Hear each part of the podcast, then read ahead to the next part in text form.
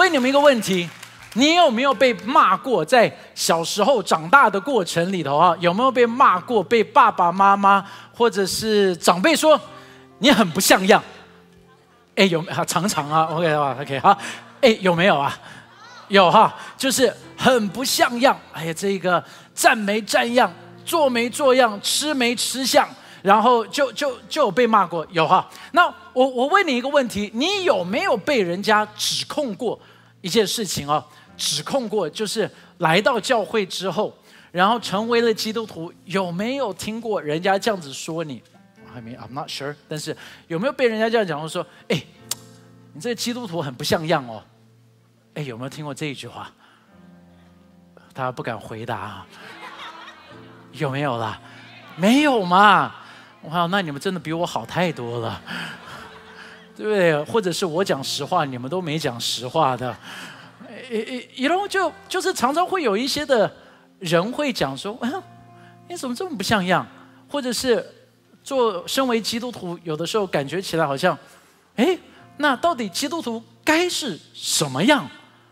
因为今天就要跟你们讨论不像样，但是怎么样子才像样？You know，这就是我们应该要能够问的。那保罗他其实在哥林多前书，他就面对到了这个的问题。为什么呢？因为这一间教会哦，这一间教会如果以现在来看，你会很 shock，因为第一，这间教会很多神奇。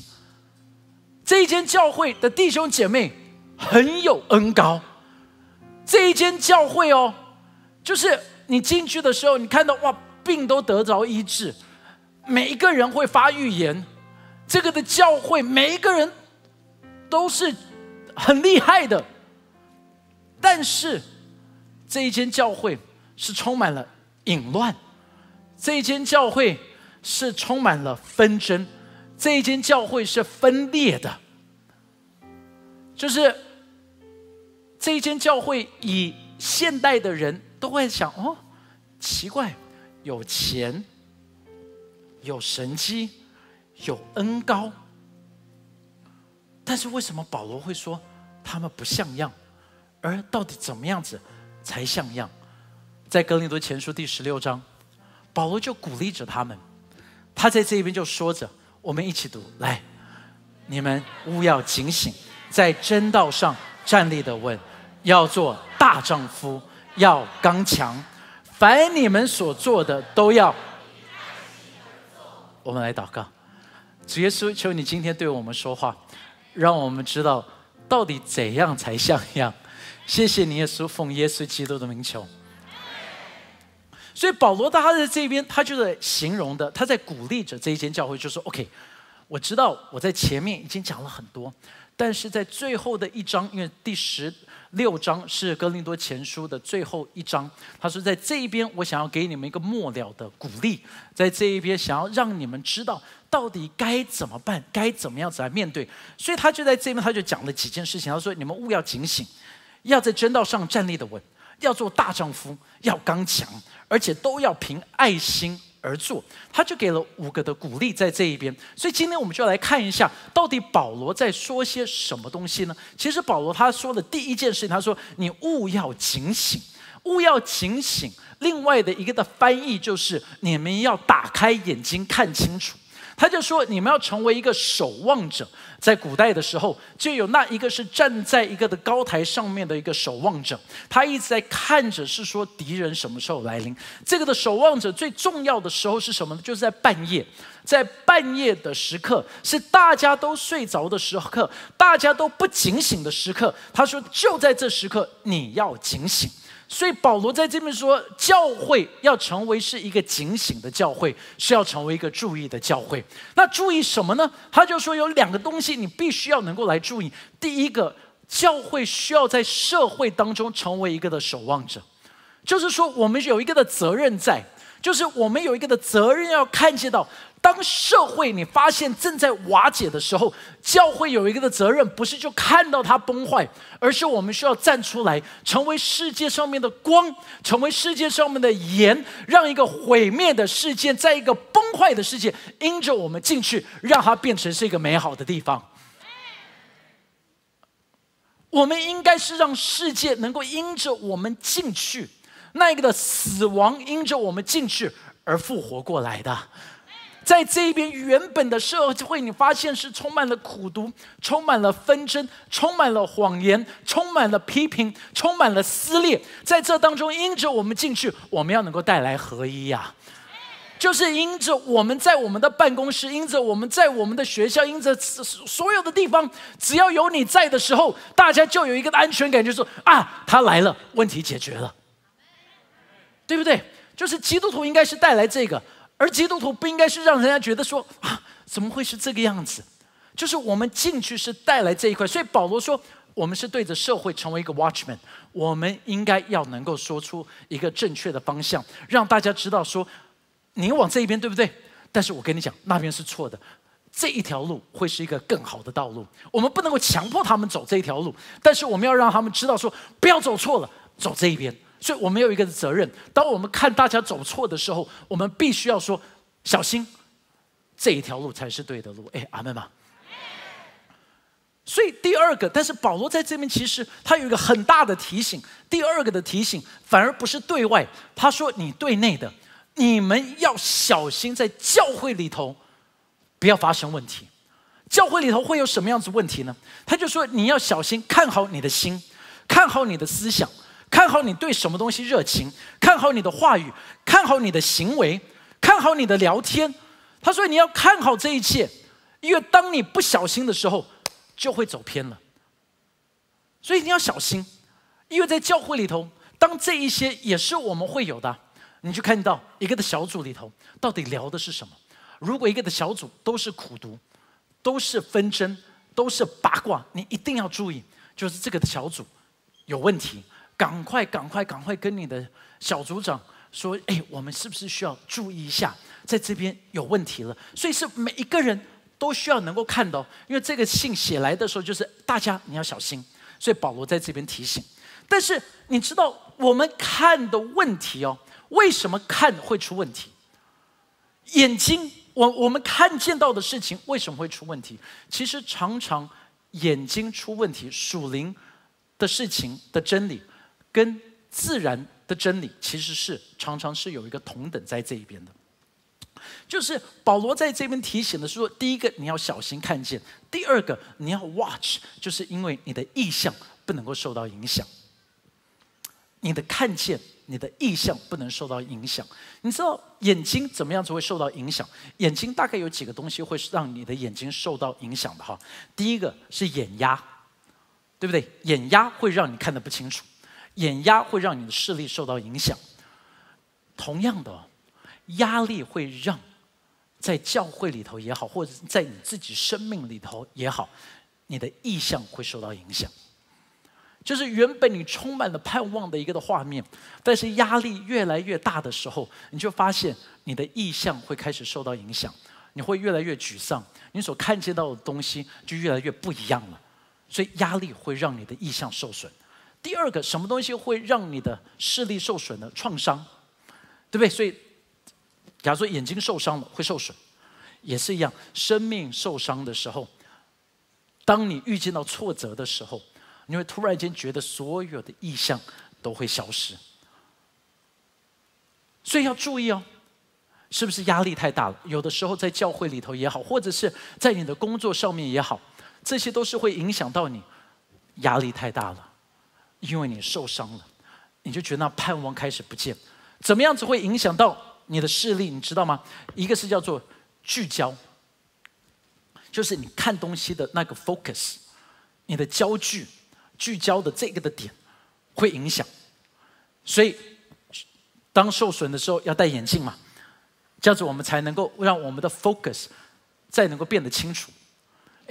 你你有没有想过，常常在生命当中，也是我们的 vision，就是我们的 focus 摆错了。我们原本看着的东西，突然间眼光偏了，所以你发现到 focus 就变得不一样了。所以再一次，我们每一次说，我们定睛在什么上面？要定睛在主的身上啊！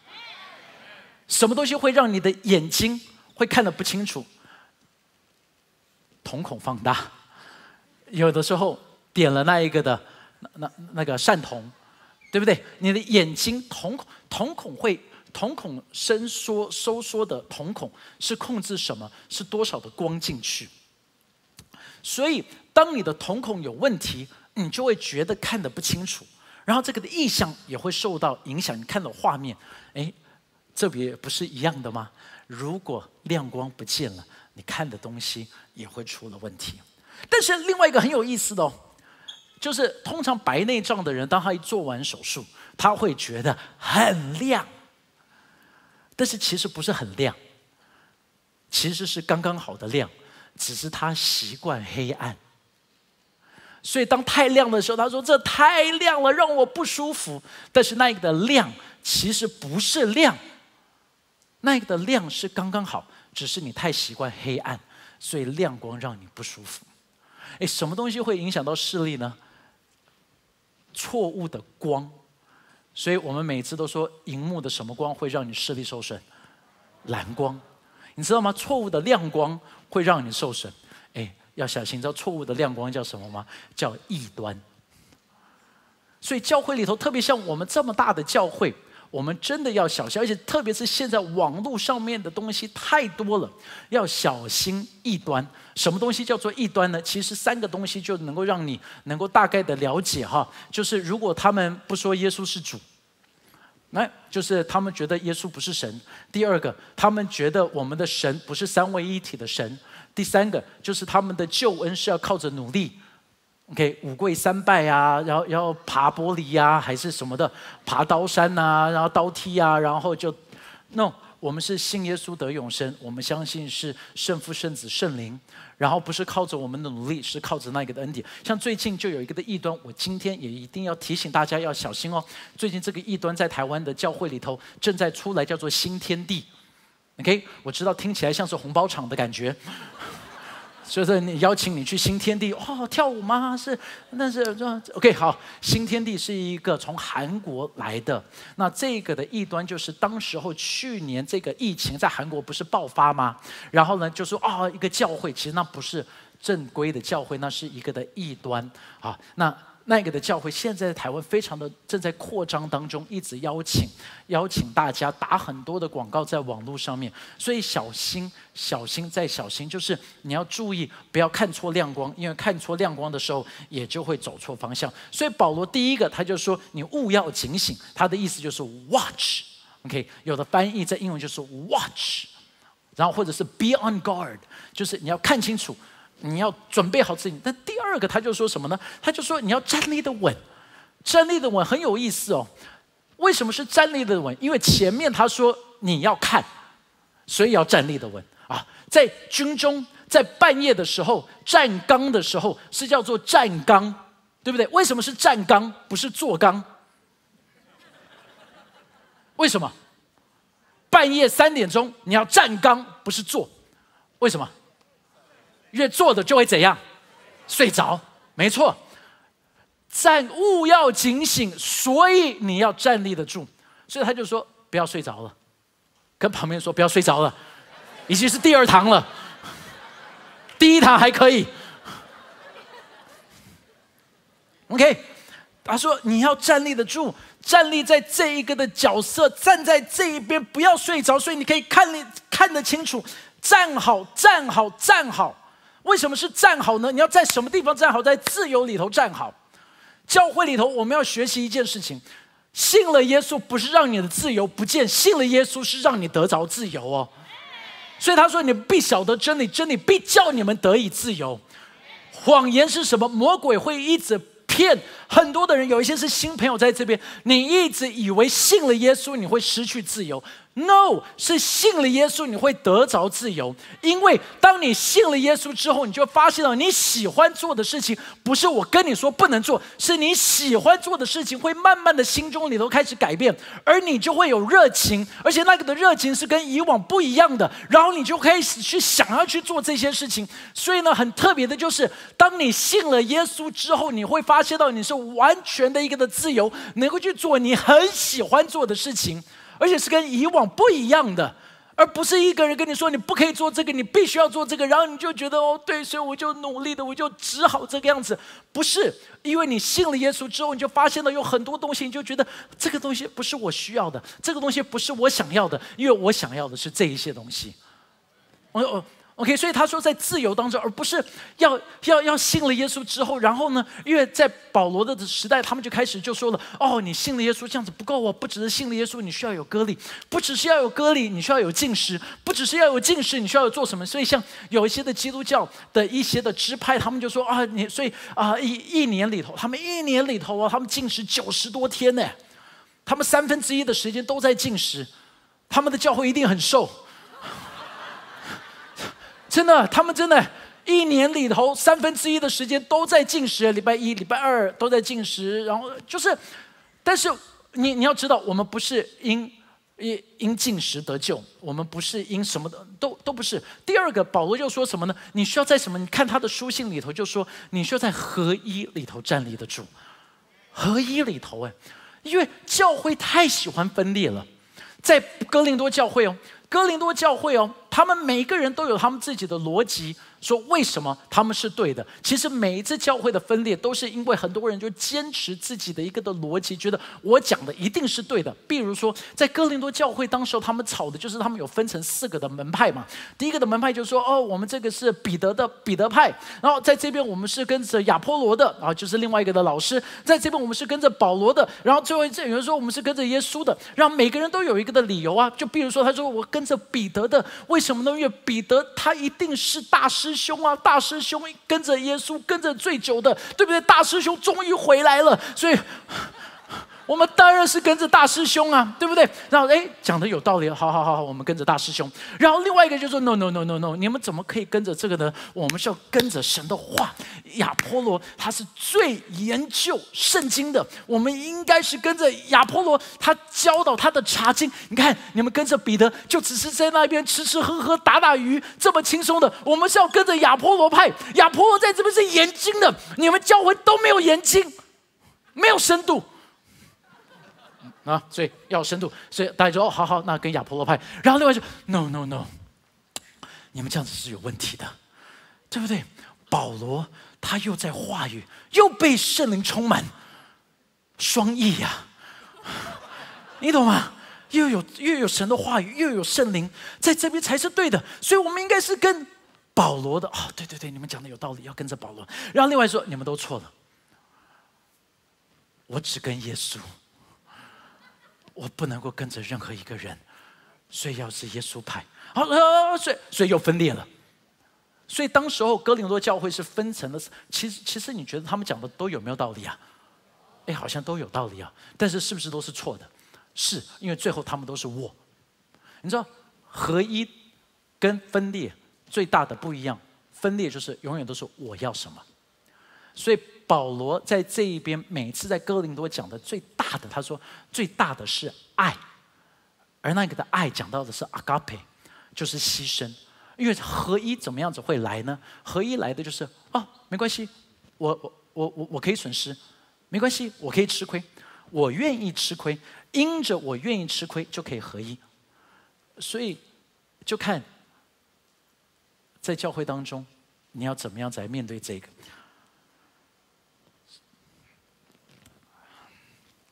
但是为什么我们不愿意站稳？有的时候站不稳的原因，就是因为我一直看了这么久，没有事情发生，所以我心里就会觉得着急，我就会觉得我这边看了这么久，这个都一直没有起来，一直没有起来，一直没有改变，所以我就想要换了。所以当我去换了，但是当我换的时候，我发现还是没有成功。所以站不稳的原因，就是因为等不及，所以没有办法站得稳。等不及就会想要动一下，忍不住就想要换一下。我想在座有很多人心里头就是这个感觉。我等了这么久，但是为什么还没有祝福？我想要今天特别给你一个的祝福。就今天早上我在祷告的时候，我突然间有这个的感动，所以我才请他们把这个摆在这一边的。就是我要祝福你们有竹子的祝福。什么是竹子的祝福？就是竹子前面长得慢，但是当它一开始长的时候，是一天就可以爆出来了。竹子的祝福就是后面的成长会远远超过前面的成长。竹子的祝福就是。你在这边等待了够久，恩典现在就要来了。跟旁边人说：“我祝福你，节节高升。”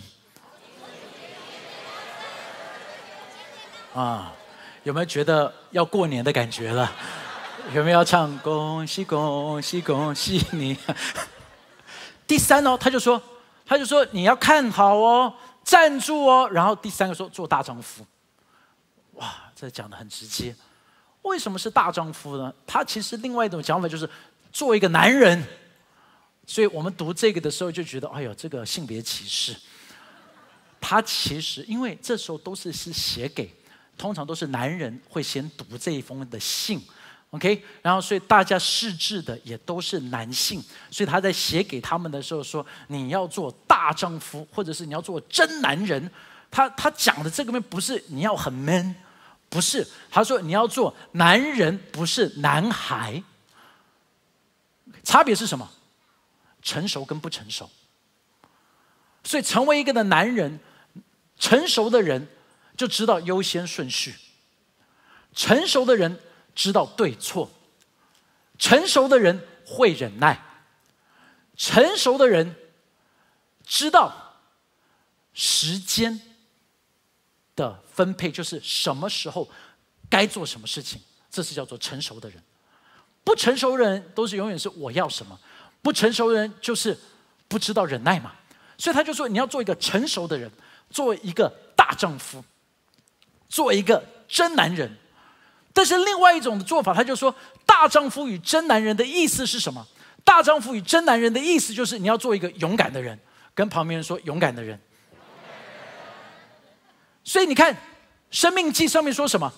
生命说：“你们当刚强壮胆，不要害怕。” OK，刚强壮胆，在《约书亚记》第六章第一章第六节就说：“你们当刚强壮胆。”第九节又说了：“你们当刚强壮胆，不要害怕。”因为他就说：“因为你无论往哪里去，勇敢是为了要进去。”当你没有勇敢、充满恐惧的时候，就很多东西又做不到。你原本应该进去的地方，因着你的恐惧就没有办法完成。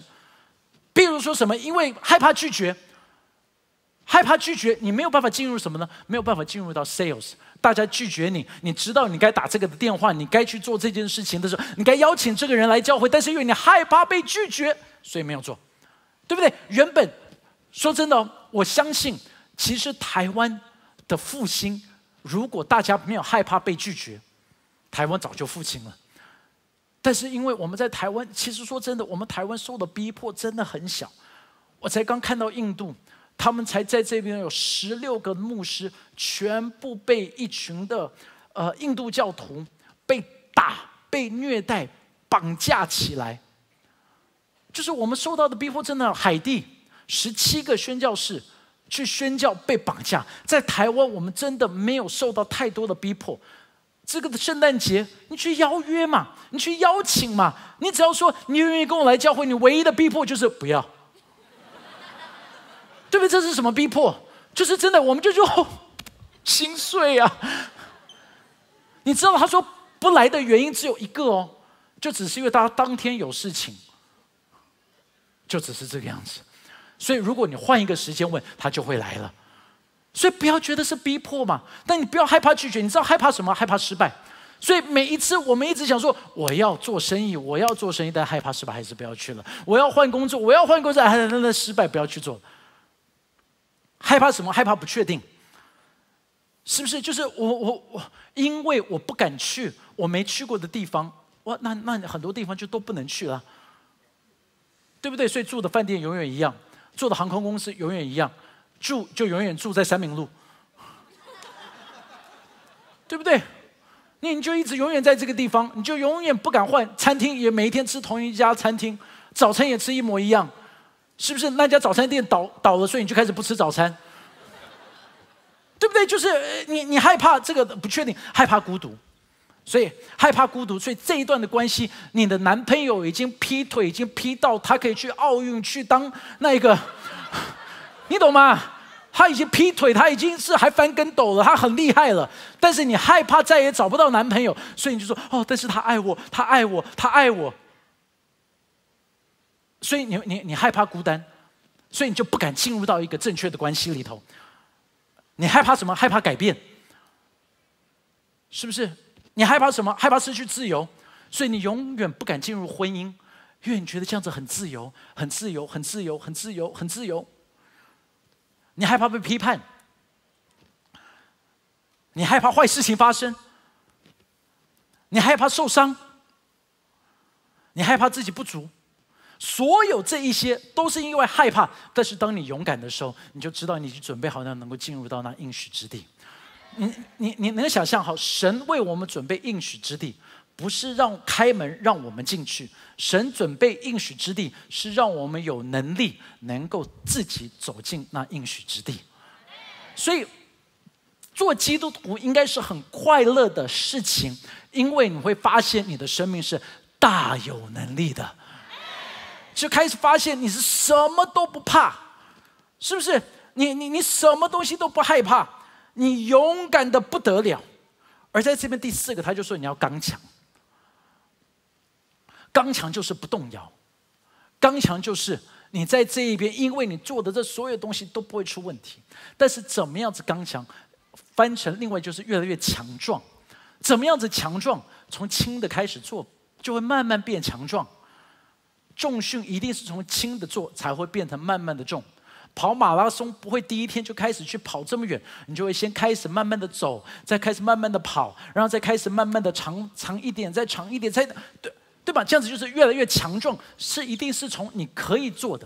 但是你可以做的，只要再加一点点的压力，就会越变越多。所以这是自然界的，在工作上面也是一样，就是要先开始去做，就会变得越来越强。你说我没有做过，你还是去做做看，因为你就会越来越强，你就会会。而不是一直等着别人，所以所有东西都是说你需要刚强的 try 试试看，在属灵里头也是一样啊。所以我们一直说你去为人祷告，然后你去为人祷告，你去为人祷告，因为就会有神迹发生。但是我们祷告的时候，我们就祷告了一次，然后祷告一次，没有事情发生。哎，没有事情发生的时候，到底该怎么办呢？没有事情发生，没有事情发生。然后所以我就说啊，这不是我的恩高。我要问一下哈，小孩第一次学习站起来的时候，他第一次就站好了吗？没有嘛？所以第一次站起来的时候，他一定站不好，所以他就会怎么样子？跌倒。跌倒的时候，我们会说：“哦，这不是他的恩高。”对，站不好不是恩高，这不是恩高，没关系，你就爬，好不好？你就一辈子用爬的。No，这是一个要 try 嘛，一次接着一次。所以我要鼓励在这里的每一位弟兄姐妹，我真的有一个的感动。在我们新的一个的季节里头，上帝会使用我们每一个人，能够把天国带到人间，让世上的人经历到我们的神是一个赏赐的神。就是你会发现到你的祷告会带来极大的恩高。什么意思？就是你祷告的时候会有神迹发生，你祷告的时候问题会被解决，你祷告的时候疾病会得到医治的。但是你就说牧师，但是我祷告了一个没有好，所以你要祷告第二个。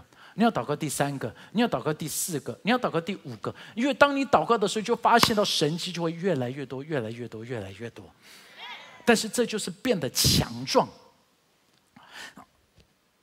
你你有没有发现前面这四个全部都讲的是一个东西？全部哦，他说警醒，OK，站住，大丈夫勇敢，然后 strong，他其实都讲的是一个军事。OK，他讲的是一个军人，但在军队里头，最重要的一个不是只是人多，其实是兵法。兵法很重要。孙子兵法第一条就是，他说是，啊，以多胜少。废话。对，但是后面有讲，要能够以少胜多，所以这是为什么他们当时候就研究韩信，战国的韩信能够打得赢，就是因为他会兵法，他的兵法够强，人少就能够打赢人多。在历史当中，斯巴达的三百壮士，就是因为他们的训练好。他们的人少，三百人，但是他们的队形对了，他们能够抵挡下来一百万的大军。弟兄姐妹，让我来鼓励你们。虽然基督徒我们在台湾的比例还没有很多，百分之六、百分之七了不起八，但是你要相信，当我们有对的策略，我们站稳。我们看，我们站，我们勇敢，我们刚强，我们成为一个的军队。虽然我们只有百分之七，我们还是可以把整个的台湾翻转过来的。Amen。How？你说牧师，我的兵法不够，我我不懂兵法。啊，你我美式足球，OK，美式足球，如果你去看美式足球，喜欢美式足球的，我不知道在这边有没有人喜欢美式足球，但没关系，你就听听。美式足球哈，不是只是两批的人在那边撞在一起，不是，虽然以外人看是这个样子，美式足球哈，就像是这两个的军队。他们有很多的策略，所以每一个美式足球的人，他们需要做的就是，他们需要背下什么？他们都有一个厚厚的一本策略书，哎，他们要背起来，他们要研读他们的策略书，他们要去，然后呢，这个的策略什么第二十三，然后第四十六，然后他们之后再有另外的一个名称，他们要去读，把它背下来。背下来之后，这是 NFL 啊，就是美国的专业的专业的足球。当他们在比赛的时候，教练在旁边可以用一个麦克风对着他们说，就会有一个人会，他们是有他们的安全帽里头是有一个小喇叭的，他就会听到旁边的教练会跟他说：三十二、六十四、七十八。然后做什么样的策略？然后他听到的时候，他就会跟整个队伍就说，就跟整个队伍说，接下来是这个样子。然后他们就准备好就会会会，然后他们就知道策略是什么。过去读的这么多的策略，读的觉得好像没有用，直到突然间会听到一个微小的声音在他们耳朵旁边说：“是哪一卷？”哪一章，哪一节？这一句话，你去听，去做，就会突破。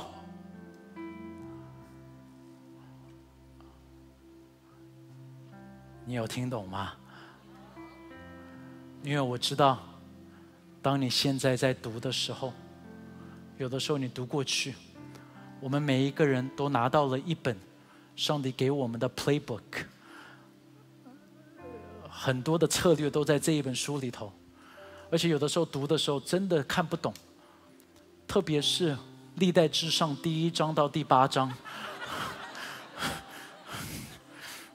对不对？谁生谁，谁生谁，谁生谁？民数记的也蛮闷的，对不对？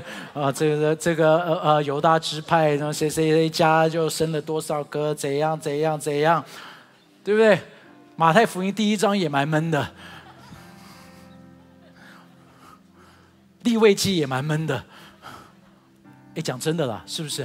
我只是讲实话，我只是一个可以跟你讲实话的牧师。是吗？很闷，但是你永远不知道有一天上帝会突然间跟你说什么。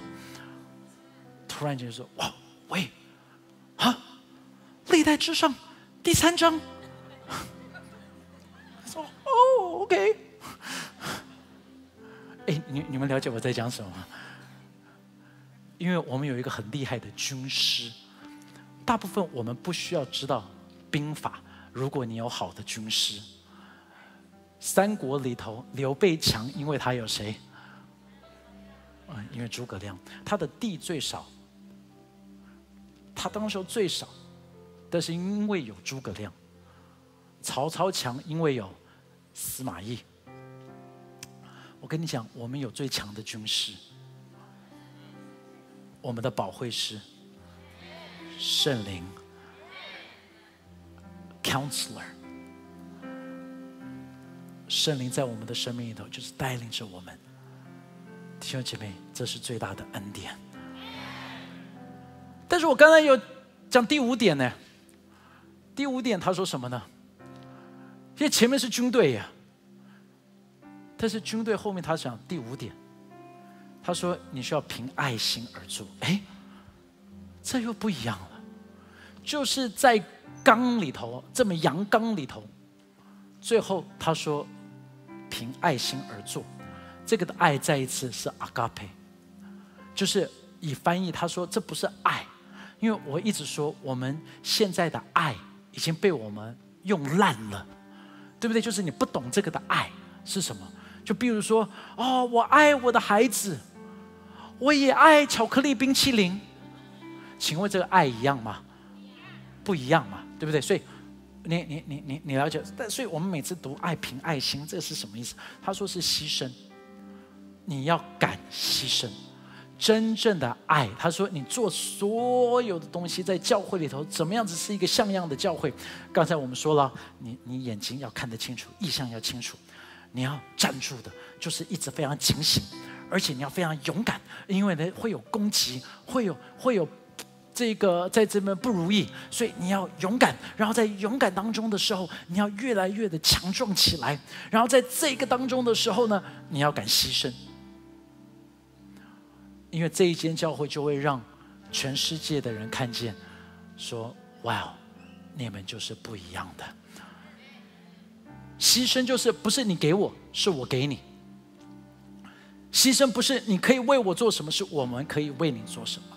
这次圣诞节，我们有一个的计划，所以需要所有弟兄姐妹，如果你知道，你可以跟我们讲，跟你们的小组长说，我们在寻找什么？我们在寻找一些的家庭，可能他们比较贫穷，所以他们的家住的状况不是很好。我们想，假如说你知道有什么样子的家庭，不一定是基督徒哦，不一定是基督徒，但是可能是小组员，然后你希望帮助他们能够翻修，哎，跟我们讲，我们希望能够把这个的礼物送给他们的，哎，大家说好不好？可以吗？可以哈，帮我们去找这些的家庭，我们已经找到有一些，但是请不要来跟我说，牧师。我的家，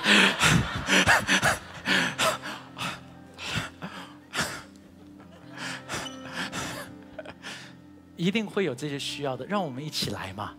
我我我觉得我很兴奋。让我们在这次圣诞节，我们去找到这些有需要的地方。我们会找到一些的家庭，我们想要给他们年菜。过年的时候，我们想要找一些的家庭，这是寒冬，我们想要给他们电暖气，给他们新的棉被。我们想要找这些的家庭，为什么呢？因为教会要有爱，凭爱心是什么呢？就是我要牺牲。有些人每次听到牺牲就会不舒服，特别在教会里头，大家最敏感的就是，哎呀，我最害怕牧师开始讲到说要牺牲，因为讲到牺牲就是要我奉献钱。No，我不是要你奉献钱，我要你奉献所有的东西。我要的不是钱，就是当我们真的跟随神，其实你知道会有一点改变。有些人你的时间比钱还来的重要哎。我需要你的时间，因为你可以帮助好多的人。你你你你的一些智慧，就是有的时候你你你你带着一些的旁边的一些的年轻的社青，你讲一句话，哦，突然间他们就突破了。你你你懂我的意思吗？你也可以捐一百万，但是你跟他们讲了几句话，哦，他们每个人都可以去赚一百万。我我我有有有些需要你的爱心，有一些人需要你的关怀，但是牺牲的爱凭爱心而做，就是你愿意牺牲，就不再只是想我自己。我愿意打电话，我愿意邀请，我愿意去爱，我愿意奉献。我看到需要，我愿意去满足那一个的需要。You see，这个。就是一个像样的教会。像样的教会不是一直说我要变得更大，no。像样的教会是我们怎么样子可以牺牲我们自己，让世界变得更完美一点。我们一起起立，可以吗？谢谢您收听我们的 podcast。想认识耶稣吗？或是想更多了解教会？欢迎您上网搜寻新店行道会，或输入 topchurch.net。您将会获得所有关于我们的最新资讯，期待再次与您相遇。